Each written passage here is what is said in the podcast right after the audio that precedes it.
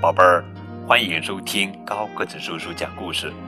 今天呀，高个子叔叔要讲的绘本故事的名字叫做《动物天堂》，作者是美国作家南希·蒂尔曼文图，胡一之翻译。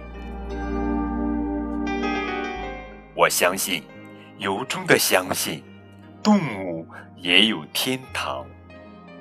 有时候我想，所有的动物都知道，那儿就是他们最终要去的地方。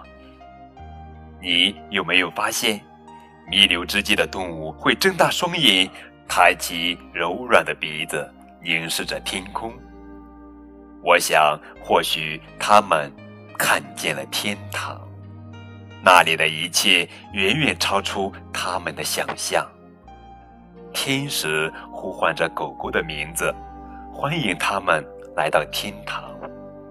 天使知道每一只狗狗最喜爱的游戏，狗狗们互相追逐，跑遍天堂的每一个角落。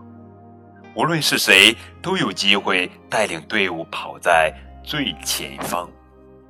当猫咪柔软的爪子踏上天堂。它们看起来更加可爱，因为沐浴着天堂之光，皮毛那么柔顺漂亮。它们尽情地伸展四肢，闪闪发光。它们栖息在各自的树上，惊奇地发现能看到那么远的地方。它们玩呀，闹呀，咕噜咕噜打着哈欠。懒洋洋地躺在最喜欢的膝盖上，全身散发着光芒。马儿在天堂里不再孤单，这里的嫩草比家里的更香甜。无论什么时候，马儿都可以尽情地享用，因为天堂的青草很快会长回原来的模样。有时马儿想撒欢玩耍，他们会和伙伴们一起扬蹄奔跑。当空中响起轰隆隆的雷声，那正是他们在天堂疾驰而过。美好的一天总是这样结束，绚丽的天空慢慢变成橘红、蝴蝶蓝。暮色中，天空如深蓝色的幕布。动物们有时候聚在一起与萤火虫嬉戏，有时候和天使一起唱歌跳舞。在天堂，一切都将改变，但是你对动物朋友的爱不会改变，直到永远。